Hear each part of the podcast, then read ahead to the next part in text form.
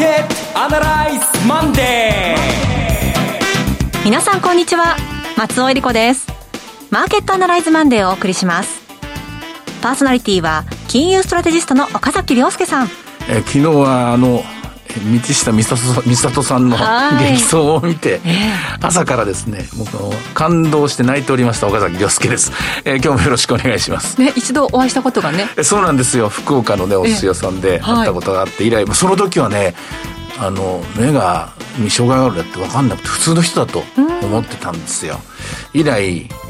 応援してたんですけども、あ昨日の午前中は興奮して何もできなかったですね。嬉しかったです、ね、素晴らしい走りでした、はい、金メダルでした。えー、そして今日株式アナリストの鈴木和之さんはお電話でのご出演です。鈴木さん。あおはようございます。鈴木和之です。よろしくお願いします。今日もよろしくお願いします。お願いしますこの番組はテレビ放送局の BS1212 で毎週土曜昼の1時から放送中のマーケットアナライズプラスのラジオ版です。海外マーケット、東京株式市場の最新情報、具体的な投資戦略など耳寄り情報満載でお届けしてまいります。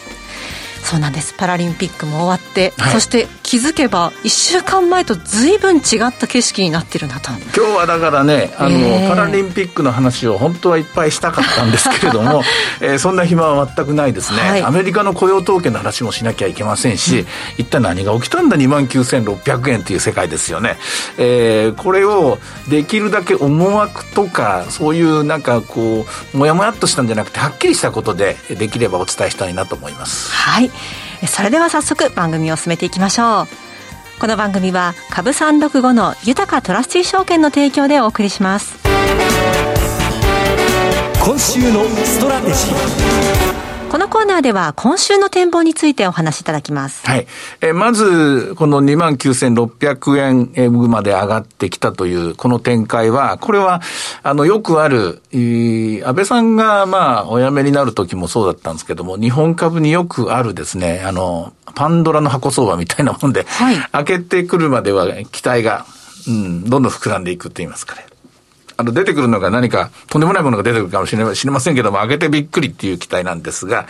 今起きている相場は、簡単に言えば踏み上げ相場です。踏み上げ相場。ショートカバー相場、はい、えっ、ー、と、例えば先物の売りがですね、どんどんどんどん買い戻されている、えコールオプションの売りが買い戻されている、えその踏み上げ相場かどうかっていうのを一般の人が、えー、それこそ PCR 検査みたいにこれは踏み上げかどうかっていうのをですね、判断する材料は、あの日経平均のボラティリティインデックスを見てもらえばいいと思うんですね。はい、今日のボラティリティインデックスは、ね、21.05ですね。で、えー、日中で21.56まで上がりました。えー、昨日は確か19点いくつかだったので、まあ、先週のそうですね、金曜日、それから今日と踏み上げが始まっているという感じです。普通株っていうのは、まあ、緩やかに上がるもので、で、上がっている間っていうのは、ボラティリティは、ボラティリティっていうのはそもそも株に対する保険だっていう話をよくしましたけども、はい、えー、下がった時の保険もあれば上がった時の保険っていうのにもあるんですけども、今回はこう上がった時の保険、売ってた人にとってみると上がってもらっては困るので、うん、えー、それをどんどん慌てて買っているという状況になってるんですね。で、なんで、えー、この踏み上げが起きてるかというと、一つは、えー、9月の S q がもうあと、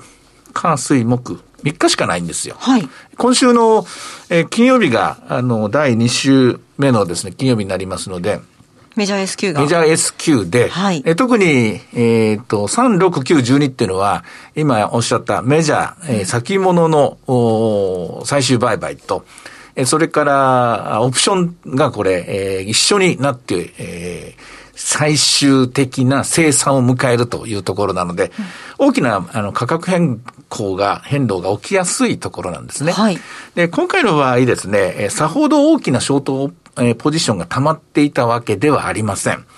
えー、ただですね、思い出してほしいんですけども、先週のこの時間、えー、毎度毎度の月末の売りが11ヶ月続いて、12ヶ月目になるかもしれませんね。嫌なスタートですね、なんて言ってました。うん、あの、アノマリーをを目指して、アノマリーでですね、利益を出そうとしていた人たちが、少なくとも、先週の月曜日の段階では、あるいは火曜日の午前中の段階ではですね、結構ポジションがあったと思います。まず、踏まれた1番手はこれだったと思うんですね。はい、で、踏まれた2番手というのは、えー、今今回のですね、メジャー S q というのは、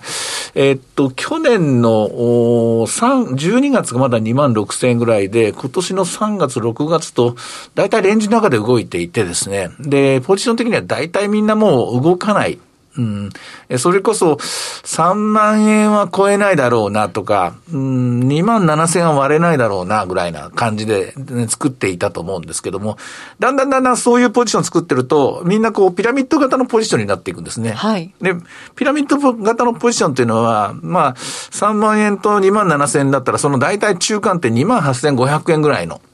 ところにですね、利益のピークが来るような形にどうしてもなってしまうんですよ。自然自然と。ええ、まあこれ本当はね、山を2つ作んなきゃいけないんですよ。だい、だいたいそのレンジを作っても、あの、上半分に終わるか、上半分で終わるか、下半分で終わるか、大体真ん中で終わるってことはまずありえないんですよ。そのレンジというのは、はい、上の方に近づくか、下の方に近づくかなんですね。で、今回上の方に近づいたんですね。でそうなると、28,500円ぐらいがでピークになるようなポジションをみんな作ってると、何が起きるかっていうと、3万円に近づくとですね、あの、ちょっと中に絞りすぎて、ものすごくこう、このピンとこう、ピラミッドのですね、円錐を、こう、高さを上げに行った人たちは、えー、2万9000円ぐらいから損失になってしまう。あるいは2万9500円ぐらいからという形になりがちなんですね。今回の場合おそらく、えっ、と、金曜日のあの5番の展開、それから、えー、月曜日のこの午前の展開を見ると、2万9000円から踏み上げが始まっていて、2万9500円でも踏み上げが起きて、特に、えー、海外で、あの、先物主導で2万9500円につける展開になった時には、ギュンと跳ねたのは、あれは海外ではオプションのマーケットがないので、みんな、えー、先物でカバーするしかないので、まあこういう現象が起きてるんでしょうね。で、そういう意味では、あとまだ3日ありますから、じゃあ次は3万円踏ませるぞと。いうふうに思ってる、意気込んでる人もいるかもしれませんが、これが起きるためには、えー、明日のアメリカを見なきゃしょうがないです。はい。今日はアメリカレーバーデーでお休みなんですね。すねとなると、日本マーケット、日本のマーケット自力で、日本のその、えー、プライスアクションだけで持っていくことはちょっと難しいと思うので、今日はここまでではないかなと思います。うんで、じゃあ、その戦略として岡崎さんどっちかけるんですかというと、私はちょっと無理ではないかなと。うん、むしろ2万9000円方向にですね、えー、修練していって、えー、まあ、スキオ値的にはおそらく2万9000円ぐらいじゃないかなという気がするんですけども、まだ縦玉とか見てないので、あの、ざっくり言ってるんですけど、なぜそう思うかというと、金曜日に発表されたアメリカの雇用統計は非常に悪かったんです。うん、そうでした。で、どう悪かったかというと、雇用者の数が伸びなかったというふうに、まあ、報じられています。で、失業率は5.4から5.2に下がったんですが、ただその一方でですね、賃金上昇率が4%、4.3でしたか4.4でしたか、かなりまた上がってきたんですね。これで、えー、4月ボトムで5、6、7、8と4ヶ月連続で上がっていて、で、このデータは今週水曜日に発売される次のジョルト、求人率でまたさらに、えー、確認されていくことになるんですが、アメリカはテレビでも、それから、えー、ラジオでも何回かお話してると思います。アメリカに、の労働市場はやっぱり完全に構造が変わってしまったと。はい。もう、意図して働かない人が増えてきてる。そうです。そういうやつです。で、構造変化が起きて、えー、FOMC の議事録でも、数人の FOMC メンバーが指摘していた通り、昔に戻そうと思っても戻るもんではないと。うん、現状復帰しようと思っても、えー、戻らないとなると、えー、金融緩和をどんどんどんどん続けていくと、賃金ばっかり上がってしまうという、はい、こういうですね、致し返しの状況がある。ところが、目標としている雇用の拡大っていうのはスピードが呪いもんですから、いやいや、雇用の拡大のためには、もっともっと金融緩和しなきゃいけないだろうという意見もある。実際、えー、金曜日の雇用統計の後、有識者なんていう、まあ、専門家たちが、まあ、好きなこと言ってるんですけども、これでテーパリングがなくなったみたいな、そういう論調の人もいるんですが、だとしたらなんで直近に上がってんだと。はい、直近に上がってるんです、今ね。じわじわと。これは何かというと、根っこでもインフレがどんどん今度加速してますから、えー、それを重要視すれば、テーパリングはもう早くやめなきゃいけないだろうと。若干、景気がですね、えー、減速しても、それはもうしょうがないだろうと見る人もいれば、いやいやいやいや、雇用が伸びてないんだから、もっともっと緩和しなきゃいけない。これまたまた意見は真っ二つです。真っ二つの中で、長期金利はやっぱり先行きのインフレ率を懸念して、さすがにこの状況、状況で、このデータで金利が下がる方向には進まない。で、1.33の方向に上がった。で、それを見て株式市場も若干金曜日、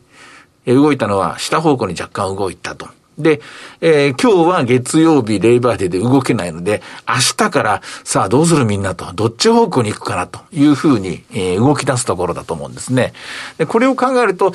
岡崎さんはどっちかですっていうと、私はそういう意味ではやっぱりテーパリングをせないかんだろうなと。うん。まあもう、完全な、えー、2020年の1月とか2月には戻らないんだと。うん、えー、もう新しいアメリカになっていくんだとしたら、えー、それはそれでもう受け入れてい、えー、くしかない。でこれまあ一重にアメリカのワクチン接種がやっぱり進まないことも影響してると思うんですよ。はい、テレビでもお話しましたけど、日本のワクチン接種は毎日毎日0.5%ずつ上がってますから、えー、おそらく今月の中旬にはアメリカのえワクチン接種完了者、2回目のワクチン接種ですけどね、えその比率を超えてきて、日本の方がアメリカよりも優位に立つと思います。まあ、だから日本株は、あの、まあ、今週に関して言うと追いかけなくていいですよと言ってますけども、もうどんどん買ってっていいと言いますかね、下がったものは買ってっていいと言いますかね、えー、これからの3年5年先を見ての投資を始めていいというところまで来たんですが、アメリカの方はいろんなまあ考え方の違いで、もう絶対ワクチン打たないっていう人とか、あるいは、えー、東海岸と西海岸の人は非常に積極的なんですけども、あの、超コンサバって言いますかね、古い考え方なのか、あまりそういうのに好まない、まあ、あるいは共和党、トランプ、トランプ型の人なのか、まあ、あの、そういうのにこう協力しない人たちたちがいるのが、なかなか6割達成しないと。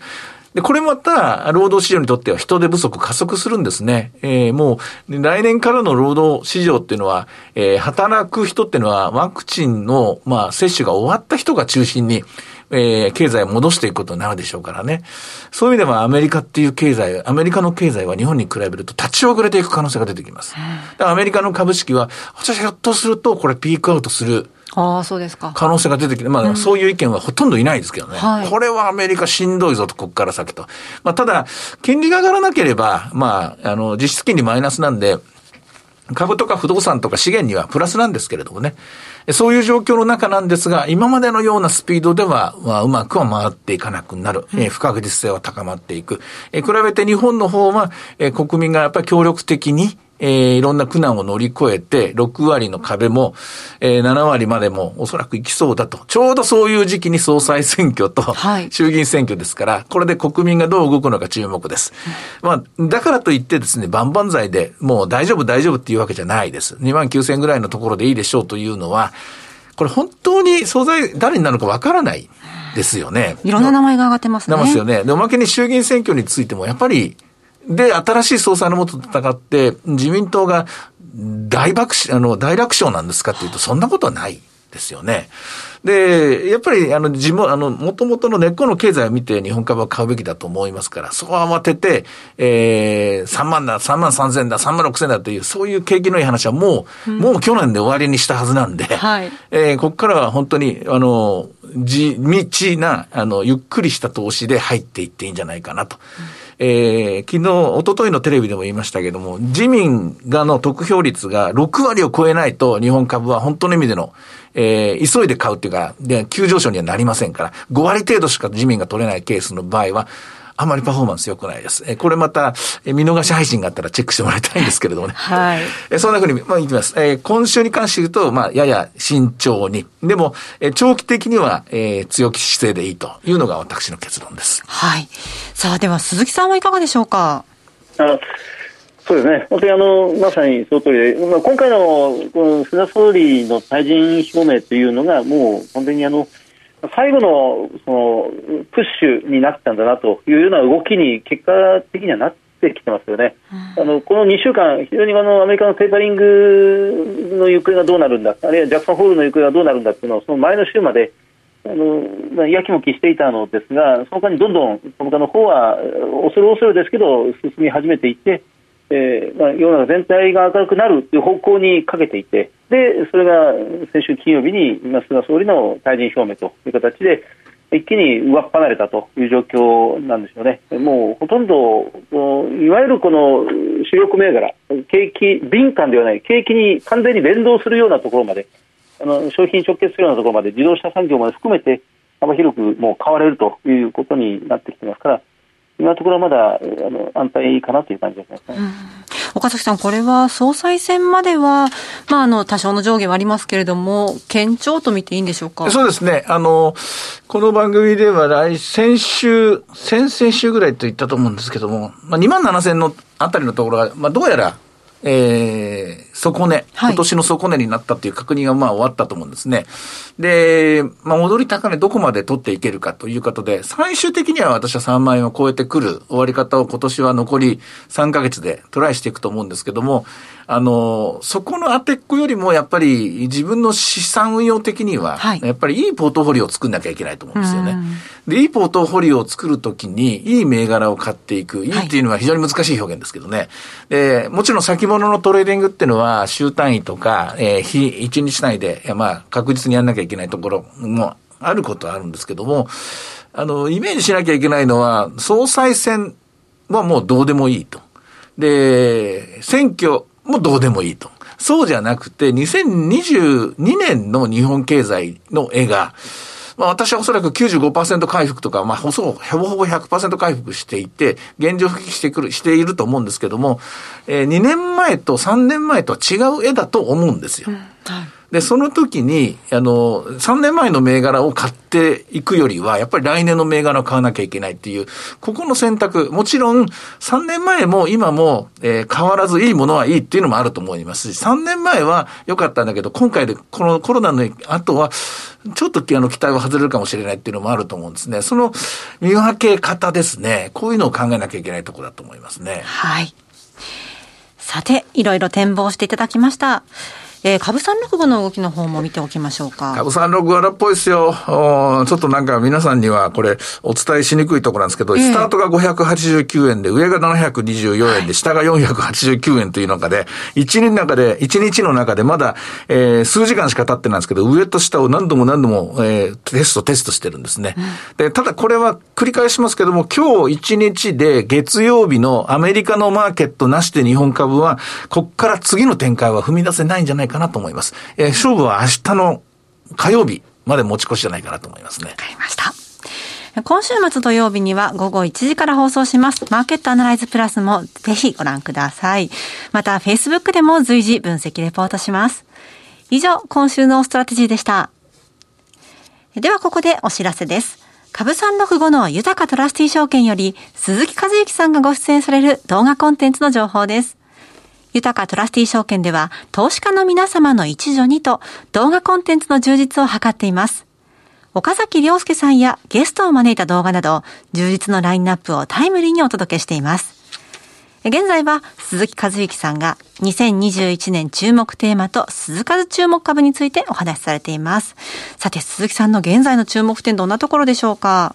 あのはい、まさに小川さんが今言われた通りそのコロナ後の世界というのはそのそれ以前の世界とやっぱりやっぱり変わってしまっている部分って相当大きいんですよね。はい、であの日本の産業構造も随分変わっていて、まあ、環境という部分が前面に出るでしょうし、まあ、デジタルという部分ももちろんきますし、さらには、まあ、公衆衛生というか、このヘルスケア、まあ、私たち自分自身の健康をもっと考えましょうというような中に、ますます進んでいくというところが、強調されてくるんじゃないですかね。そういう観点から、まあ、銘柄とか産業とか見ていくべきだなというふうに思います。はい。もう一個付け加えるとね、来年はやっぱりインフレですよ。うん、これは一過性ではないと思います。で、来年も人手不足ですよ。だから、人手不足ですから、省力化に、まあ、え寄与するですね、そういう技術を持った会社はいいでしょうし、インフレにプラスになるグループもいいでしょうし、こういったところは3年前とは違う世界だと思いますね。えー、鈴木さんの動画コンテンツをご覧になられたい方は、豊かトラスティ証券のウェブサイトから、投資情報の豊かマーケットを開いていただき、ひろこのスペシャリストに聞くの鈴木さんのコンテンツをクリックしてください。またこちらは YouTube からも検索ご覧いただけます。アーカイブも充実していますので、岡崎さんのコンテンツなどもご覧になっていただきまして、アンケートにもぜひお答えいただければと思います。さあ、今すぐ、豊かトラスティ証券の YouTube チャンネル、豊か TV を検索。以上、株365の豊かトラスティ証券から動画コンテンツの情報でした。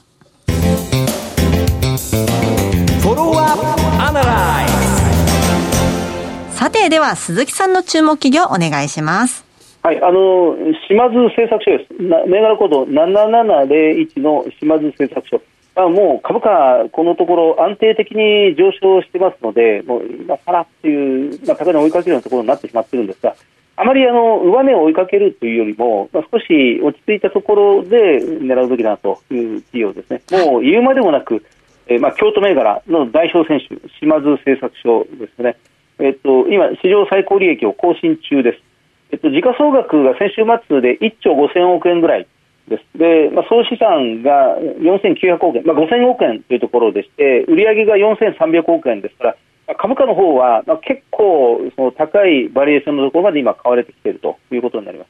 PBR で4.4倍ぐらい、PER で38倍です。はい、配当利回りは0.68%ぐらいですね。ROE11% ということです。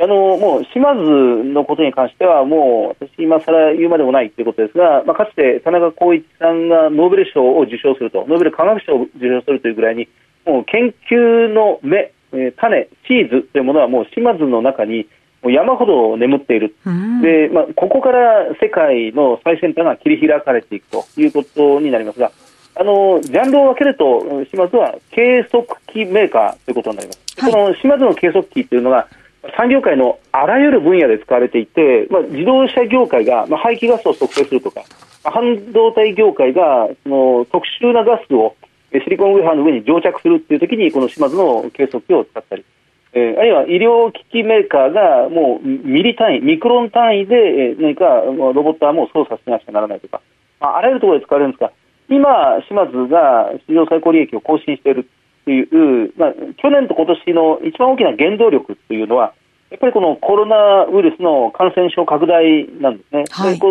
の1年前のコロナ感染拡大の最初の初動の時に、第一波のさらにその、さらに前に、これは今大変なことが世界中で起こりつつあるという、島政策の会社側の大きな方針、策定によって、もうコロナウイルスに関するあらゆるものを最優先事項として、まあ、会社として取り上げた。で、まあ、それによって今、私たちが普通に行っている全自動の PCR 検査装置は、今、島津が提供、供給していますし、コロナウイルスの検出試薬、試す薬、検出試薬キットというのも、これも島津が、まあ、世界中に供給しているということになりますね。はい、これが、まあ、目の前では、足元ではこれが今、大変売れていると、うん、伸びているということになりまして、えー、今、前期、えー、コロナ危機の最中も営業率は20%近く伸びた、今期も基礎は0.5%ぐらいの伸びだったんですが、会社が早くも増額修正して6%増益の530億円に引き上げてきたということになっています。今、4つの新しい成長戦略というものを見ていて、えーまあ、1つがやはりこのコロナということになりますね。他にもその高齢化対策であったり、この医薬えーとえーまあ、健康対策であったりというあ海外を強化するというあらゆる分野に今、えー、まずは事業を拡大しようとしている最中ですね。このあたりを注目していきたいと思います。はい。えー、今日鈴木さんに取り上げ、鈴木さんが取り上げたのは7701の島津製作所でした。さて、えー、全国的に気温がね、結構上がったり下がったりで、寒いですけれどもね、今日はね、あの皆さんお体ご自愛ください。うん、マーケットアナライズマンデーはそろそろお別れの時間です。ここまでのお話は、岡崎亮介と、鈴木和之と、そして松尾恵理子でお送りいたしました。それでは今日はこの辺で失礼いたします。さようなら。さようなら。この番組は株三六五の豊かトラスティ証券の提供でお送りしました。